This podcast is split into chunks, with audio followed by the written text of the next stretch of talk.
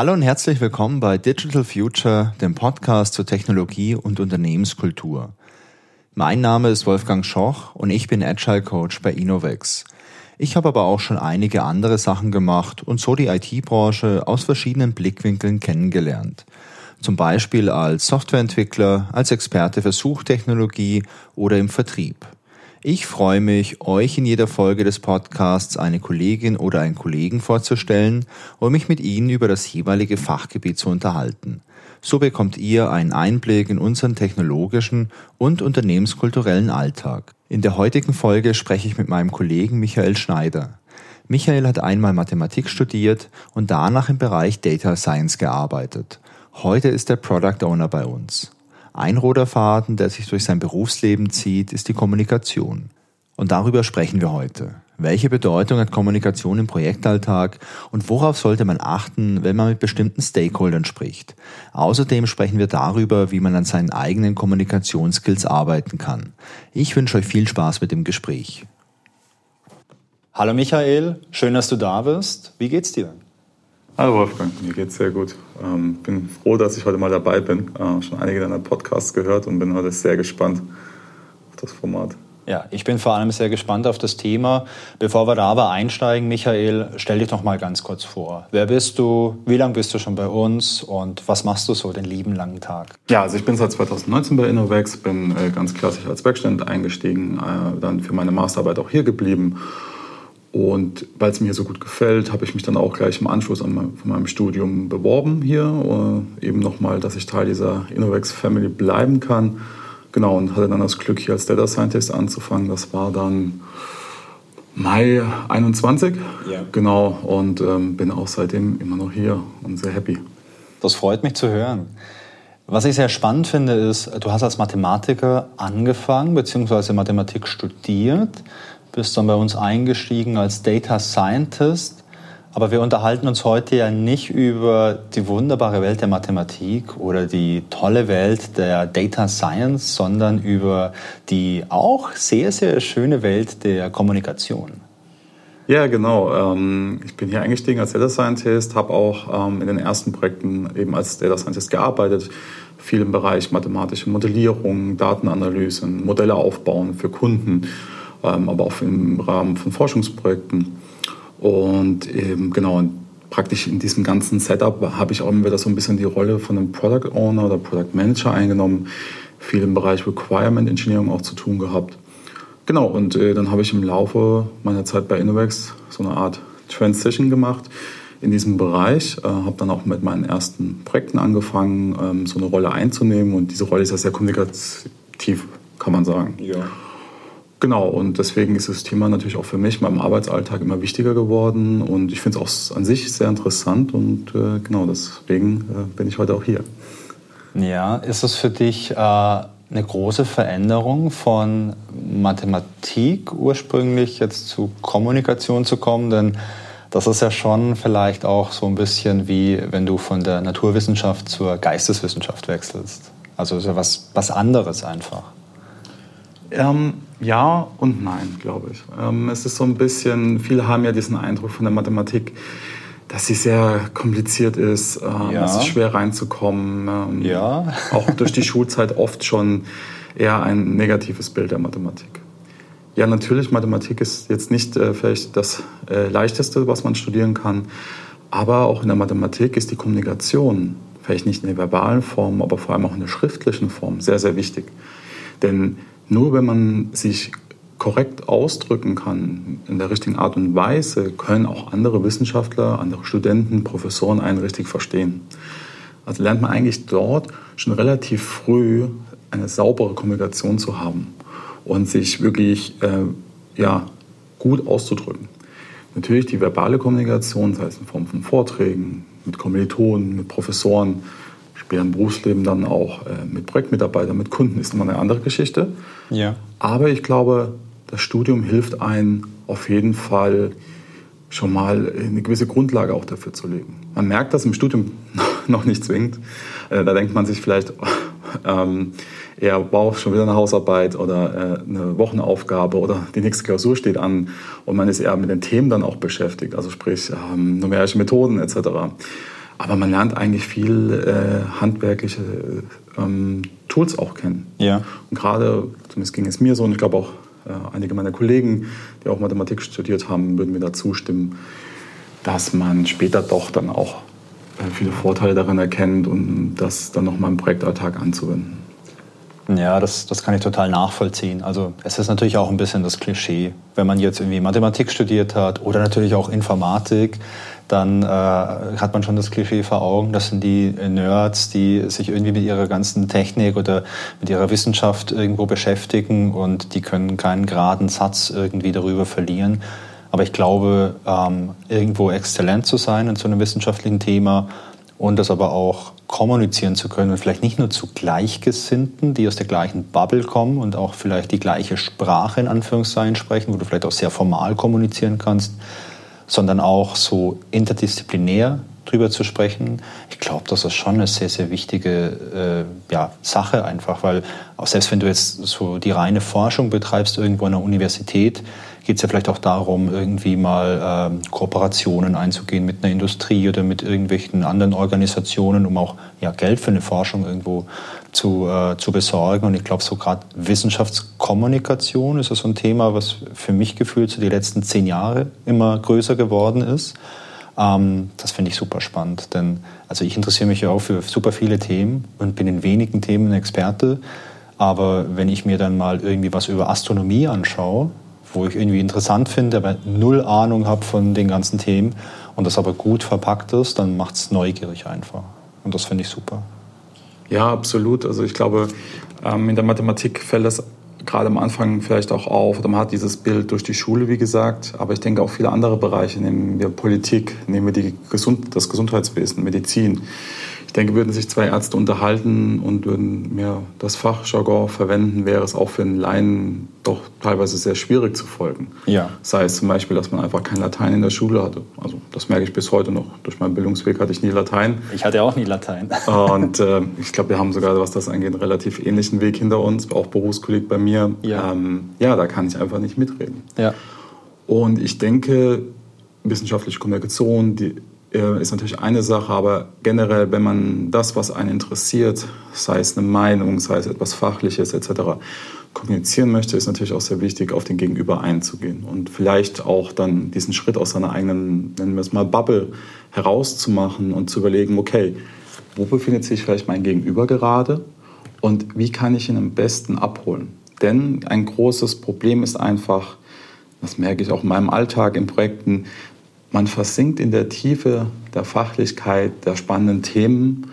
Und wenn dann jemand, der damit nichts zu tun hat oder im Außenstehender einen dazu fragt, fällt es unheimlich schwer, erstmal wieder einen Schritt zurück zu machen, sondern man legt oft eher mit Details los. Man erzählt etwas, an welchem Ansatz man gerade arbeitet. Aber der Gegenüber weiß gar nicht, was ich eigentlich mache. Und da einfach mal einen Schritt zurückzugehen und zu sagen, ah, Entschuldigung, also ich habe gerade ein Projekt, da geht es um Folgendes, ich habe folgendes Ziel und deswegen arbeite ich jetzt gerade an diesem Ansatz. Dann ist derjenige erstmal abgeholt, der weiß, oh, okay, darum geht's. Und dann kann man sich anfangen, darüber zu unterhalten.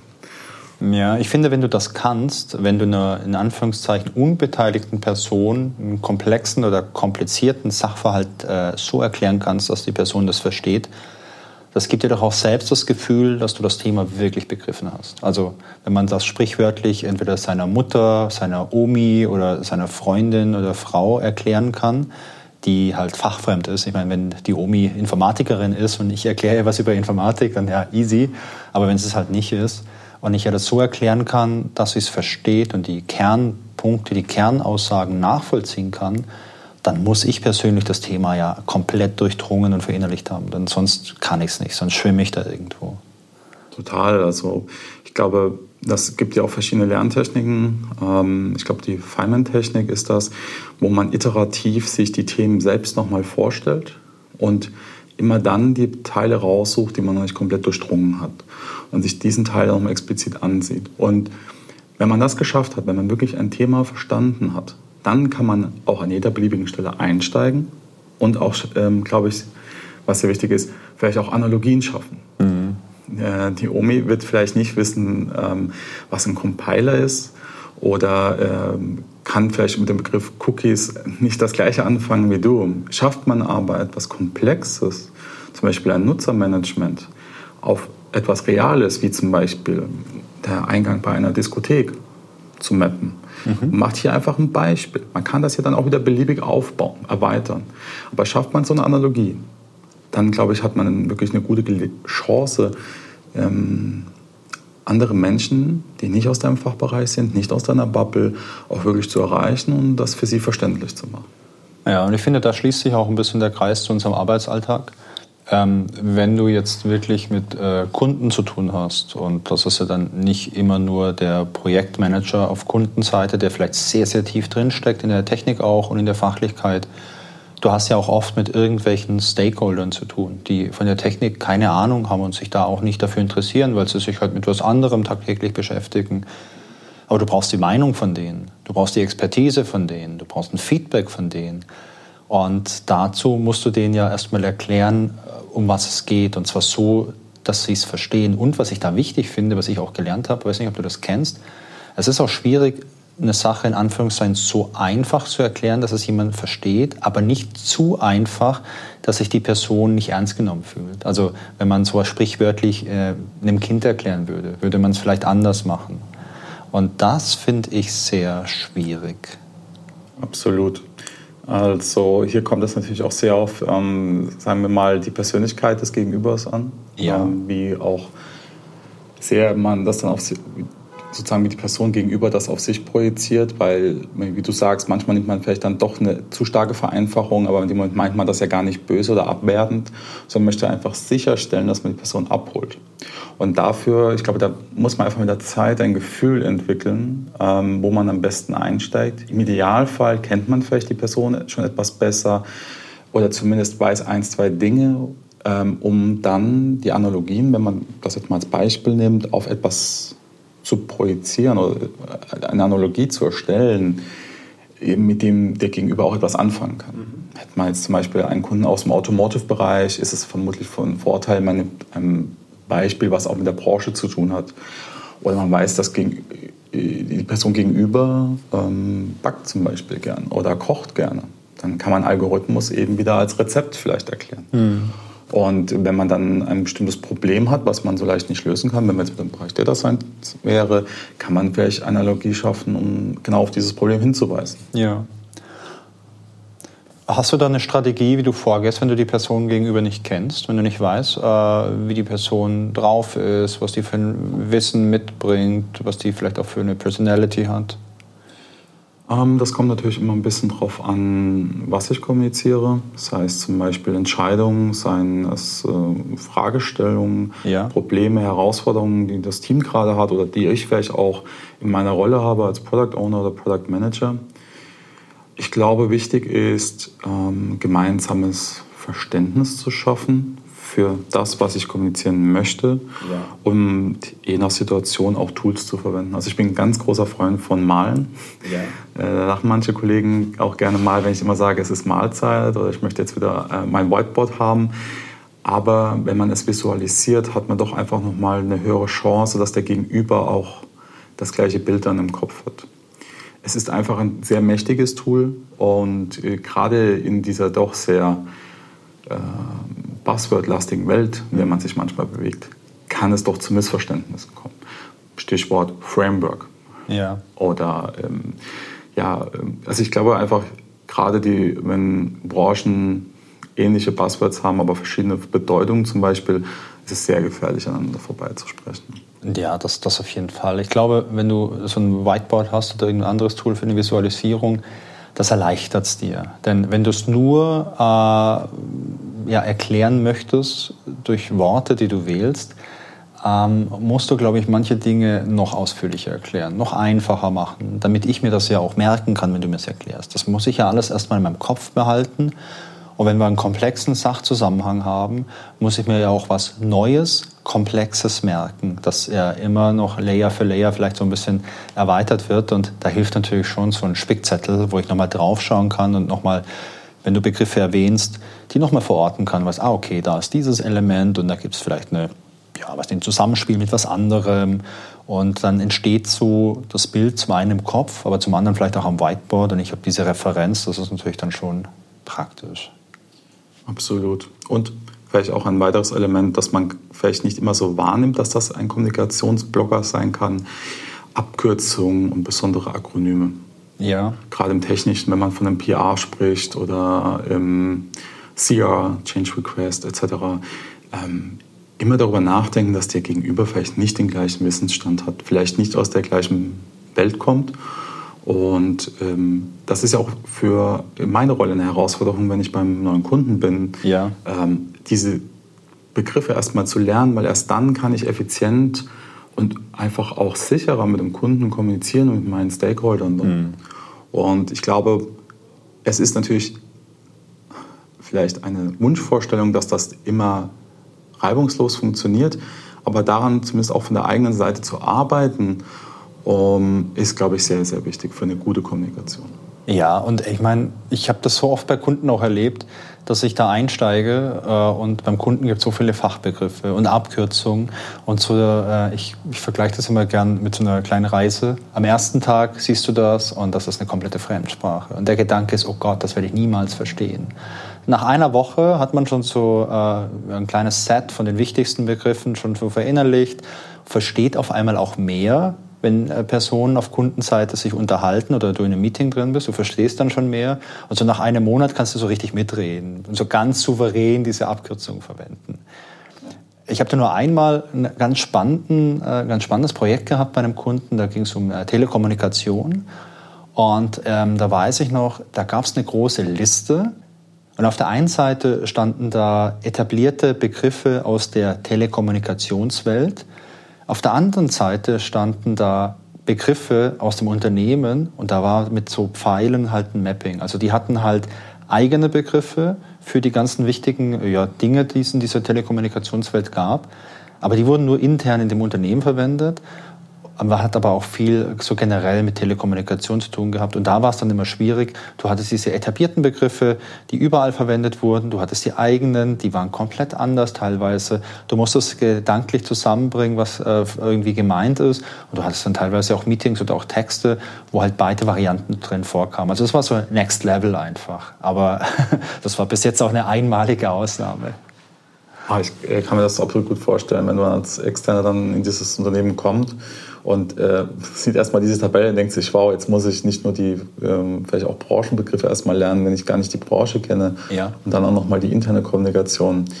Ähm, das hat natürlich einfach erstmal einen Nachteil für einen selbst in der Kommunikation, ganz klar. Man äh, braucht gegebenenfalls gerade in Meetings einfach einen Moment länger, um dem Sprechenden äh, der, der, sprechenden Person zuzuhören ja. äh, und vor allem sie auch zu verstehen, während alle anderen das äh, ja, als ganz normal wahrnehmen.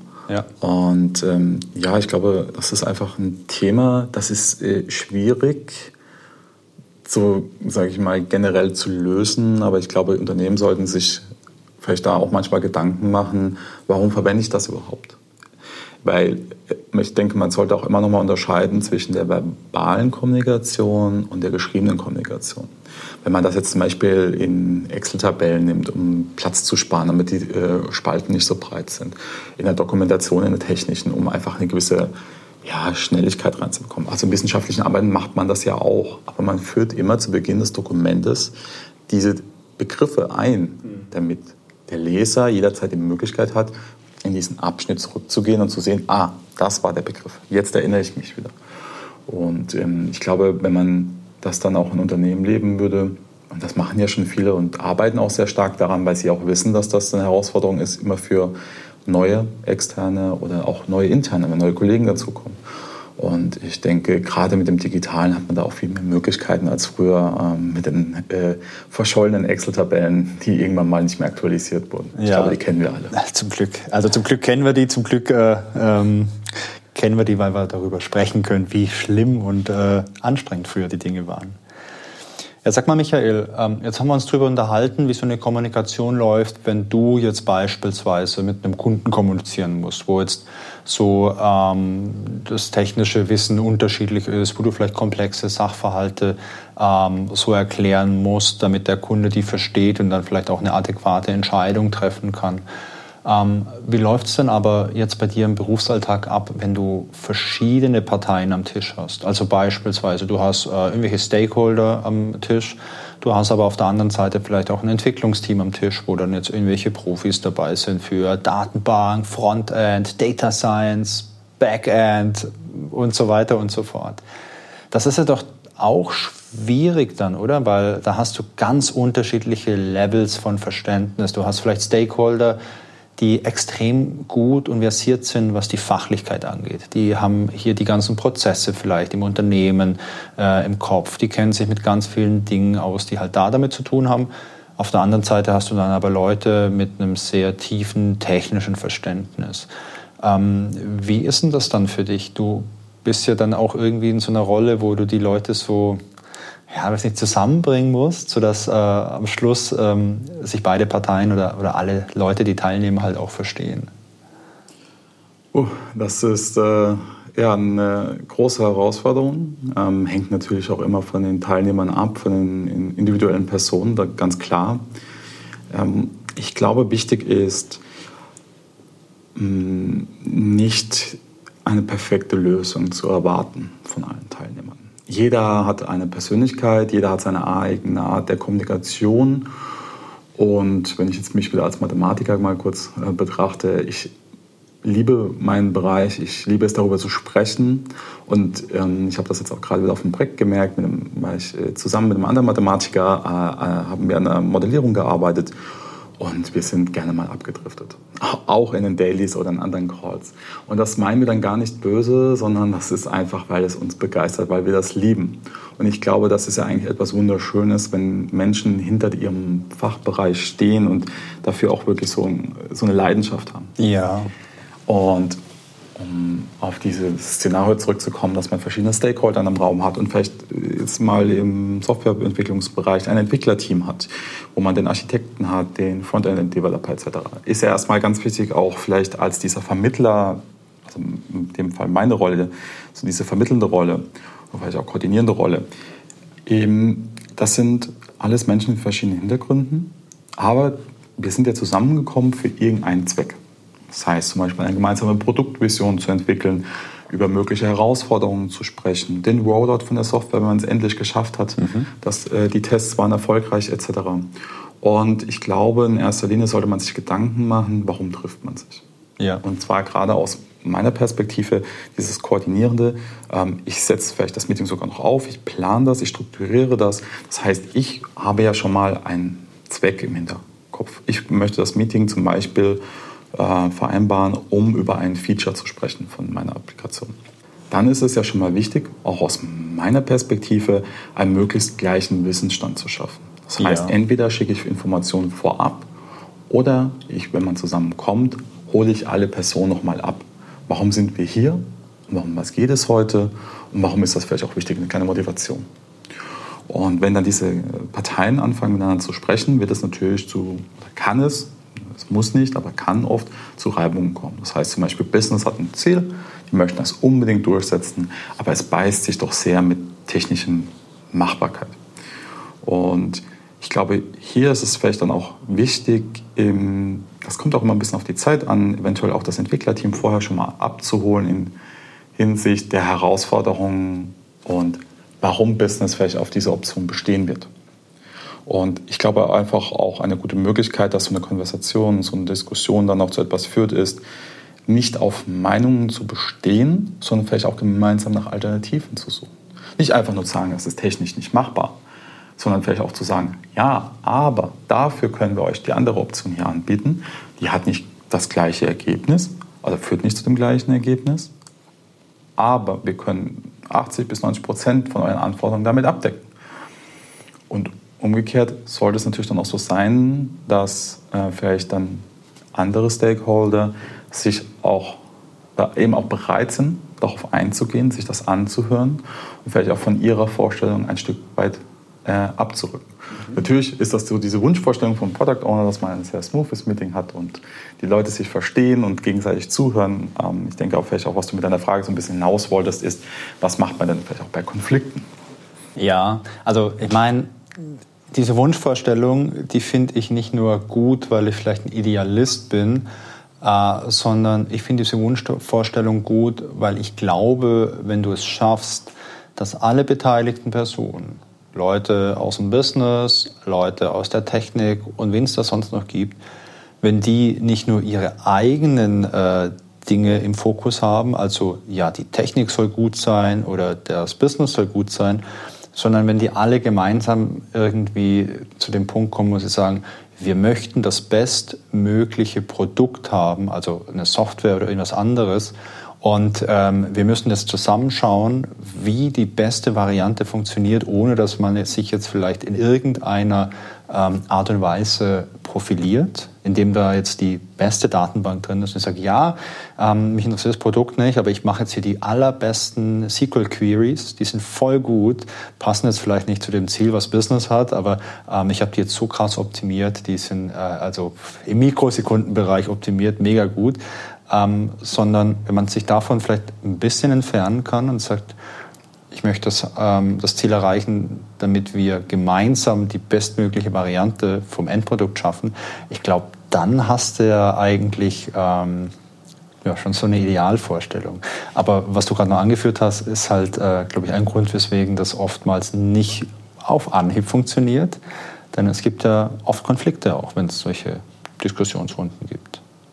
Absolut. Also ich glaube, das ist einfach auch ein Teil oder die Natur des Menschen, ja. dass man ähm, seine Meinung doch einfach mit einer gewissen Leidenschaft vertritt ähm, und da auch gegebenenfalls dann sehr, ähm, sagen wir mal, stur sein kann. Ähm, da spreche ich auch äh, von mir selbst. Ich habe das auch lernen müssen, dass auch wenn ich vielleicht sagen kann, ich habe gute Ideen, dass in dem Fall aber nicht die richtigen Ideen sind. Und das eine, also ich glaube, man darf gerade auch bei so Kommunikation nicht immer ein Gegenargument oder eine Gegenstimme gleich als Kritik verstehen, sondern vielleicht nur als Rückmeldung, hey, das passt hier aus meiner Sicht vielleicht nicht, aber könnten wir es nicht so oder so lösen. Ähm, also da hatte ich gerade in meinem letzten Projekt ein Beispiel. Ich habe mich ähm, sozusagen sehr versteift auf ein Vorgehen für ein neues Feature, ja. bis einer meiner Entwickler gemeint hat, warum machen wir das eigentlich so? Können wir es nicht so und so machen?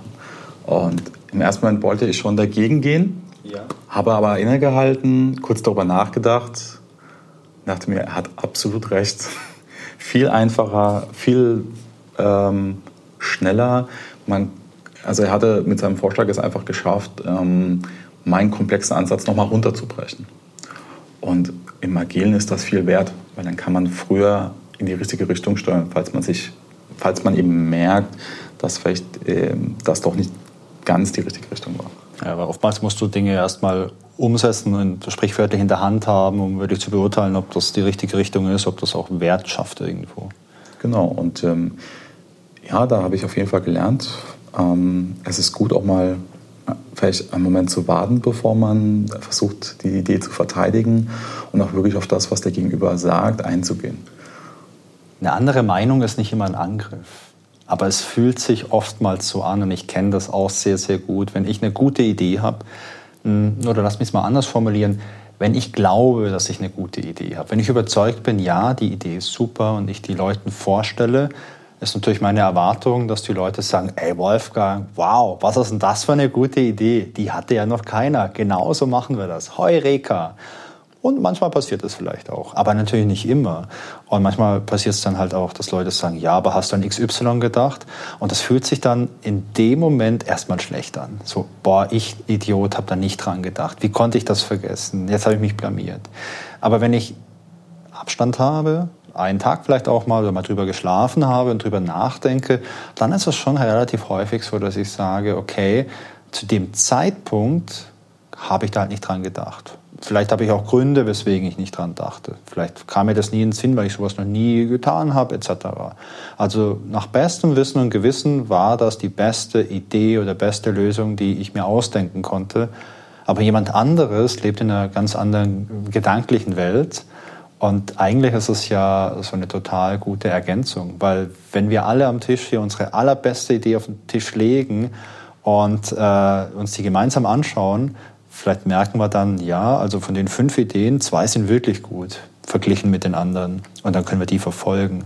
Also ich finde so Feedback und ähm, auch andere Meinungen sind ja immer bereichernd, weil entweder bestätigen sie dich in dem, was du tust, Und andere Leute sagen, wow, das ist wirklich gut, ja, lass uns das ausprobieren. Ja, ich habe es mal durchgedacht, ja, klingt, klingt spannend, ist echt cool.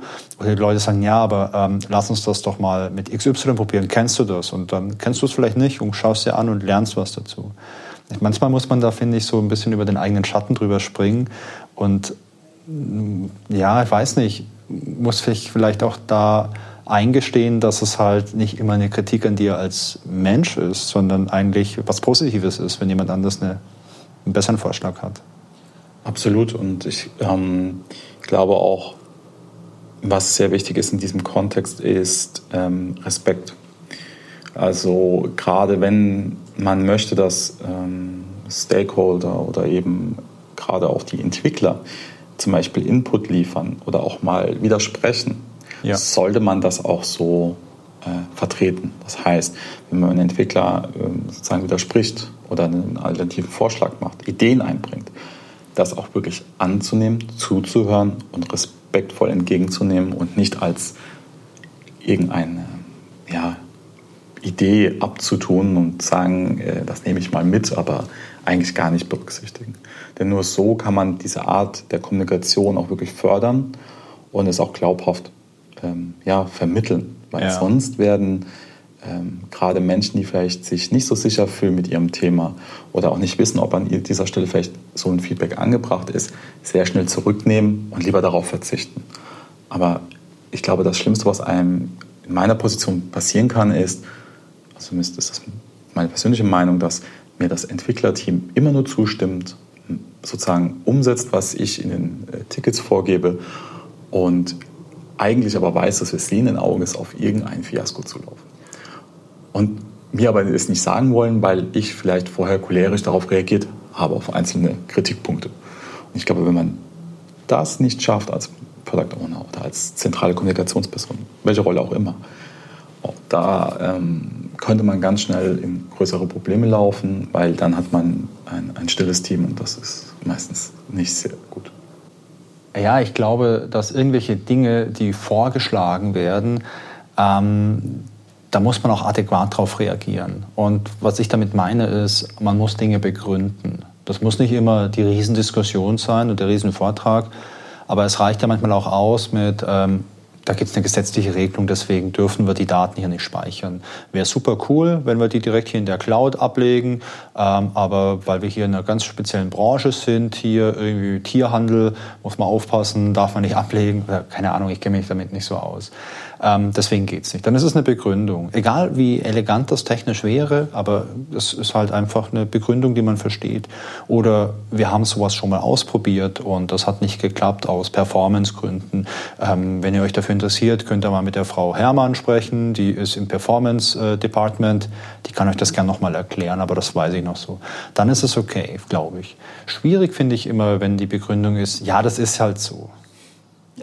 Also das hat mir auch mal äh, ein Kollege, hat mir das mal gesagt vor einiger Zeit, dass er sich sehr, sehr schwer tut, wenn Dinge genau so begründet werden und ihn das auch sehr unzufrieden macht. Und das auch genau dazu führt, was du mir gesagt hast, ja, dass man dann in Zukunft vielleicht gar nichts mehr sagt, wenn man eine gute Idee hat. Aber wenn Dinge begründet werden und er die auch versteht deswegen, dann ist es für ihn völlig okay. Wenn dann ja, muss man jetzt vielleicht irgendwie was äh, entwickeln, was wenig Spaß macht, was vielleicht eine Legacy-Technologie ist oder irgendwie aus anderen Gründen jetzt nicht optimal ist. Aber wenn du den Grund dafür kennst, dann ist es okay. Dann kannst du es tun. Und das ist auch für mich persönlich so. Ich kann mit ganz vielen Sachen in meinem Leben und auch im Job umgehen, wenn ich die verstehe. Aber was ich gar nicht gut kann, ist eben dieses, machen wir halt so. Boah, das ist für mich ganz, ganz schwierig. Dann sinkt meine Motivation sehr schnell, sehr tief ab. Das äh, kann ich sehr gut nachvollziehen. Also ich glaube, ähm, insbesondere wenn man motiviert an ein Thema herangeht, eine Idee hat etc. Ähm, und dann äh, das als Totschlagargument präsentiert bekommt, da fragt man sich, okay, dann entscheid doch jetzt einfach du, also diese Person, die das gesagt hat, einfach alles. Also man geht dann vielleicht auch in so einen, etwas äh, ja, Trotzmodus. Trotzmodus, ja, nennen wir es so, und sagt, okay, dann mache ich gar nichts mehr. Ja, aber Michael, das haben wir schon immer so gemacht. Ja, und ähm, nee, also ich glaube, es ist natürlich was wir jetzt hier auch so sagen, glaube ich, nicht äh, als ähm, 0 oder 1 zu betrachten. Ja, es ist immer auch etwas dazwischen. Ich glaube zum Beispiel gerade im Designbereich, wenn ich jetzt an meine Erfahrungen als Product Owner denke, beispielsweise, wenn mir jetzt Designerinnen, äh, also UX-Designerinnen etwas vorgestellt haben, ein Design, habe ich auch versucht, ähm, das neutraler zu betrachten. Nicht mit meiner persönlichen Präferenz, mhm. sondern vielmehr sind denn die Anforderungen, die ich gestellt habe, abgedeckt. Denn das Design selbst, dafür bin ich nicht der Experte. Dafür ist die Designerin der, äh, die Expertin. Ja. Und ich glaube, das ist dann auch nochmal eine Herausforderung, ähm, Expertise, Verantwortung, Entscheidungsfindung abzugeben und auch ein äh, großes Stück weit auf die Expertise von anderen Personen zu vertrauen. Oh ja, das ist vor allem schwer, wenn du von der Thematik zumindest ein bisschen Ahnung hast. Also ich bin ja ähm, als äh, Agile Coach unterwegs im Projekt oder auch als Scrum Master mal und ich habe ja schon auch eine Informatik-Vergangenheit. Und es gibt manche Bereiche, da kenne ich mich nicht gut aus. So die ganze Frontend-Thematik habe ich auch nie irgendwie beruflich was gemacht. Aber wenn es jetzt um Backend-Entwicklung geht oder auch so Hardcore-Informatik-Themen, da habe ich schon Ahnung von. Also da beschäftige ich mich auch irgendwie in meiner Freizeit mit und so. Aber im Projekt möchte ich das nicht. Ich würde auch im Projekt nie irgendwie den Leuten sagen, hey, macht's doch so oder so. Ähm, aber manchmal spüre ich da schon auch den Impuls, wenn da diskutiert wird, hm, das könnte man doch jetzt auch so oder so machen. Ich versuche dann aber nicht irgendwie konkret zu sagen, macht's dann so oder so, sondern ich stelle vielleicht auch mal eine Frage. So, ah, und passt das für euch dann, wenn das so gemacht wird? Oder gibt es noch Alternativen? Und manchmal äh, entfacht sich dadurch dann auch eine interessante Diskussion, wo ich denke, ja, genau, das hätte ich jetzt vielleicht auch gesagt. Aber es ist manchmal schwierig, also diesen, diesem Impuls nicht nachzugeben. Ja, absolut. Also ich glaube gerade für mich auch in, in Projekten, wo es um Mathematik geht, wo es um Data Science geht, wenn ich da als PO tätig bin und es entsteht eine fachliche Diskussion, vielleicht auch für einen Ansatz, für Modellauswahl, da fällt es dann schon sehr schwer, als PO nicht fachlich einzusteigen. Und ich glaube, da mache ich es auch, wie du gerade gesagt hast, ähm, vielleicht einfach so, dass ich meinen Impuls gebe, meine Ideen in den Raum stelle. Aber ich denke, es ist dennoch wichtig, dass technische Entscheidungen, in dem Fall bei den Experten, auch im Team mitgetragen und im Idealfall auch entschieden oder beziehungsweise gefunden werden. Weil man muss aber bedenken, man hat ja, obwohl man PO ist, nicht den kompletten Einblick vielleicht in diese technische Landschaft. Ist nicht in den Tiefen drin. Das heißt, die Entwickler, die wirklich an dem Produkt arbeiten, an der technischen Umsetzung, haben ja auch einen viel besseren Überblick über die ganzen Nuancen. Welche ja. Schnittstellen gibt es, welche Latenzen haben wir vielleicht auch, Datenmengen etc. Und ja, ich glaube, da ist einfach wichtig, dass man dieses Wissen, was sich die Entwickler dann auch mühsam erarbeiten, teilweise, äh, nutzt und äh, nicht als PO einfach drüber geht und sagt, wir machen es aber so. Ja, absolut. Überleg mal, äh, PO ist ein Fulltime-Job, Scrum Master ist ein Fulltime-Job und jetzt irgendwie im Entwicklungsteam irgendwas zu tun, Frontend, Backend, whatever, ist halt auch jeweils ein Fulltime-Job. Und es ist auch anmaßend, wenn ich jetzt sagen würde, äh, ich weiß genau, wie es geht. Also ich weiß vielleicht theoretisch, was eine Möglichkeit ist, ähm, aber das ist schon auf einem viel höheren Level als beim eigentlichen Doing, weil ähm, ich habe früher entwickelt und ich kann mich auch noch daran erinnern, von dieser Idee, oh, wir machen das so und das ist ein guter Ansatz, bis hin zu, jetzt ist es implementiert, das ist ein weiter Weg. Und den könnte ich heute wahrscheinlich auch gar nicht mehr so gehen. Also nicht mehr ad hoc. Da bräuchte ich schon äh, paar Monate irgendwie Vorbereitungszeit, bis das wieder funktioniert, bis die Entwicklungsumgebung wieder läuft. Aber jetzt irgendwie wirklich zu sagen, ich gebe mal vielleicht einen Impuls, das finde ich auch ganz okay. Ähm, oder ich gebe den Hinweis, hey, ja, hier gibt es vielleicht Personen, mit denen müsst ihr euch mal unterhalten, die haben das schon mal gemacht, das weiß ich zufällig. Oder auch hier bei Innovex intern ist es ja so, ich habe viele Projekte schon gesehen, ich kenne super viele Leute und dann weiß ich vielleicht in dem einen Projekt, ja, ähm, ich habe vor einem Jahr mal in einem anderen Projekt mit Leuten zusammengearbeitet, die haben was ähnliches gemacht. Unterhaltet euch doch mal mit denen. Das finde ich okay, aber ja, mehr mache ich da eigentlich auch nicht. Ja, Michael, ähm, jetzt würde mich eine Sache aber noch interessieren. Kommunikation ist wichtig, da haben wir darüber gesprochen. Es gibt verschiedene Bereiche, ähm, wo Kommunikation eine Rolle spielt. Aber woher kommt das eigentlich, also die Fähigkeit zur Kommunikation. Ist sie angeboren? Ist es einfach äh, ein Geschenk, das man mit der Geburt bekommt und man kann entweder kommunizieren oder nicht? Oder ist das was, was man lernen kann? Weil ich finde, man hat diese ganzen Stereotype immer. Und wenn man mal so ganz High-Level-Stereotype sich in unserer Branche anschaut, dann haben wir die äh, sehr introvertierten Techies, die total gut in der Technik sind, aber gar nicht kommunizieren. Und wir haben so die sehr extrovertierten äh, POler oder, oder Scrum Master, die ganz gut kommunizieren können, aber von Technik keine Ahnung haben. Ja, also dass äh, Kommunikation etwas ist, was man entweder kann oder nicht, äh, halte ich für absolut falsch. Ja. Ich glaube, jeder hat ein individuelles Level an Kommunikation. Das heißt, so wie bei anderen Themen auch, ähm, es gibt vielleicht Menschen, die mehr sportlich unterwegs sind, manche weniger, manche sind sehr gut bei Videospielen, andere gar nicht. Ich glaube, es sind Dinge, die kann man natürlich vielleicht von Geburt an, wenn man das so sagen kann, etwas besser als andere oder etwas schlechter als andere. Aber ich behaupte, durch viel Training, viel Übung vor allem hier, wirklich Übung ist ein ganz wichtiger Stichpunkt, kann man das auch verbessern. Was man ja auch bedenken muss, Kommunikation ist ja nicht immer gleich Kommunikation. Mhm. Im Berufsalltag, wenn man zum Beispiel Ergebnisse vermitteln möchte, Konflikte, Probleme, Herausforderungen, das sind alles verschiedene Themen, die anders kommuniziert werden müssen. Ja. Und nur weil man gut reden kann, was ich jetzt mal bei uns beiden äh, zumindest sagen würde, ähm, heißt das noch lange nicht, dass wir mit so Themen auch von vornherein gut umgehen können. Aber durch viel Übung, durch Praxis kann man das lernen und man wird immer besser. Man findet Werkzeuge. Man ähm, kriegt vielleicht auch mal Feedback.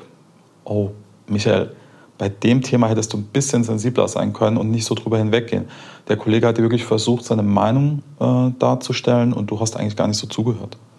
Und ich glaube, das ist wirklich ein Lernprozess.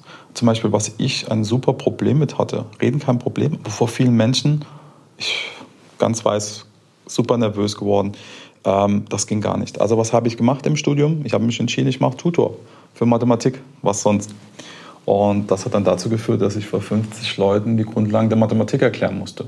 Und glaubt mir, bei meinem ersten Tutorium, die erste Stunde, mir war so schlecht. Mhm. Ich stand vorne, ich habe gezittert, ich habe geschwitzt. Mir ging es gar nicht gut.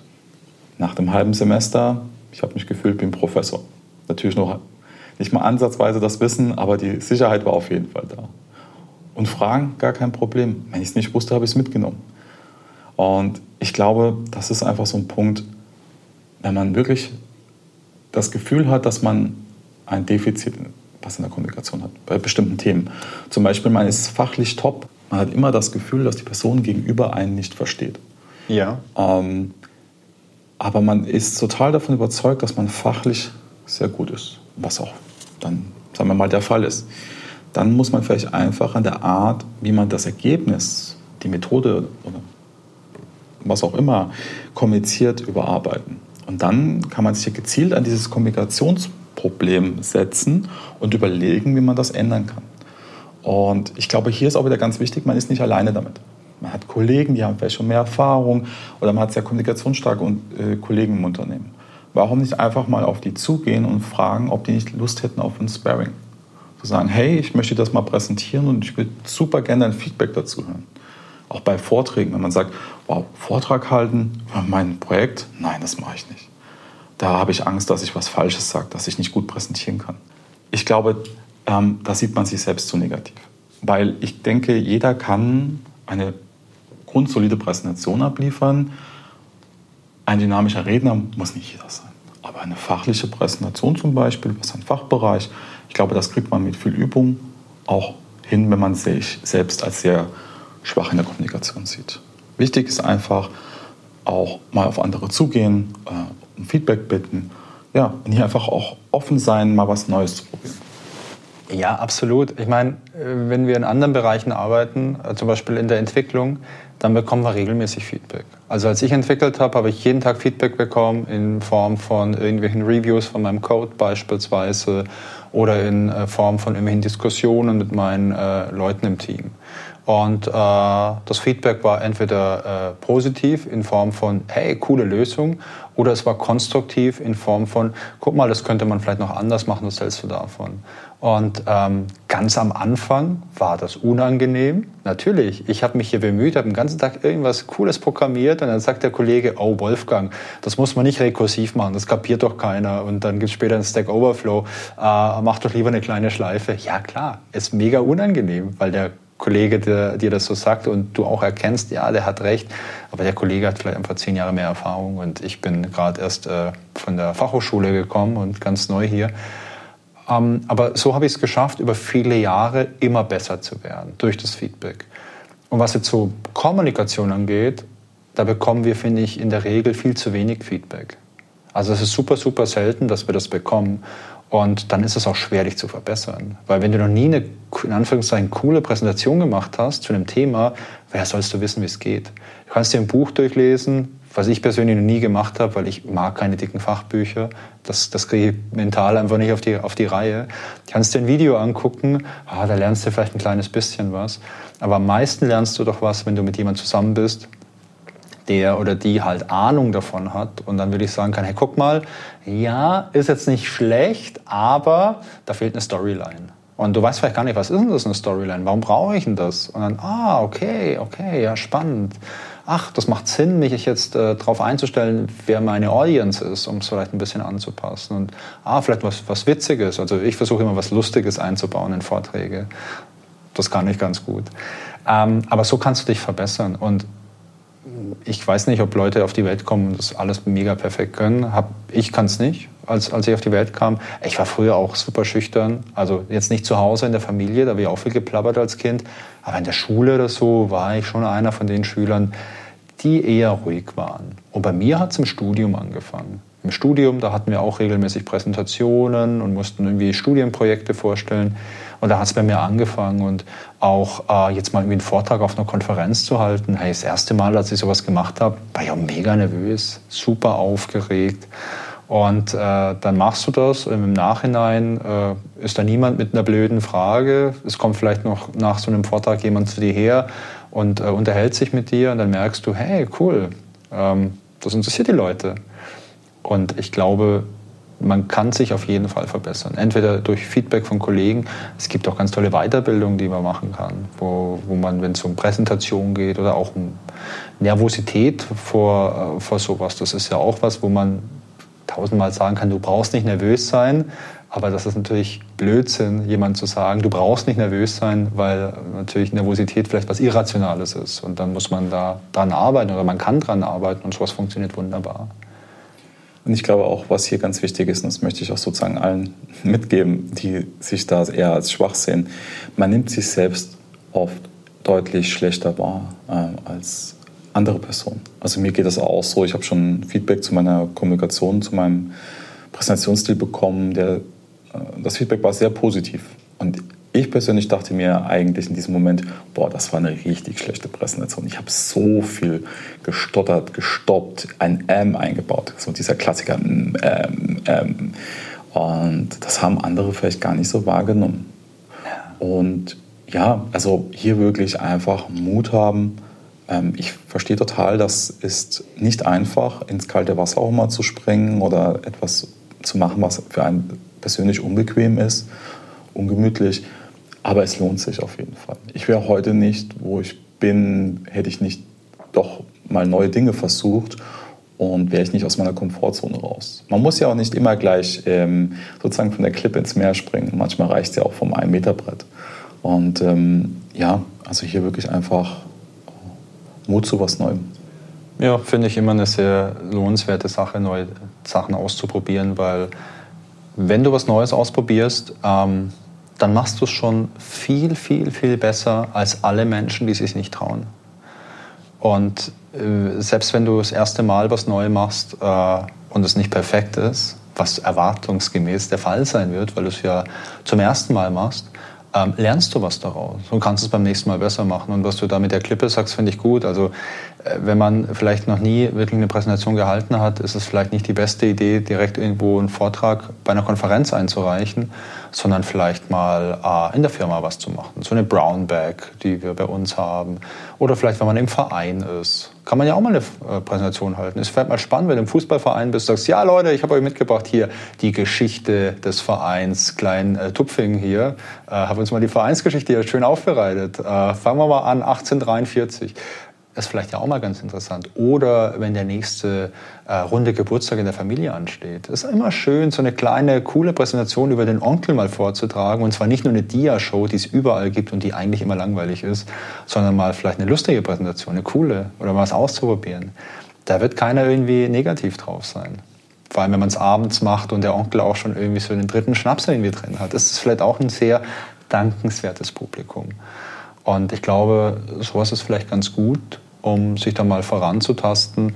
Wenn man Lust auf sowas hat, ich glaube, es gibt ganz viele Möglichkeiten und es ist ein tolles Gefühl, finde ich, wenn du ähm, einen Vortrag oder eine Präsentation so hältst, dass die Message, die du hast, auch wirklich bei den Leuten ankommt.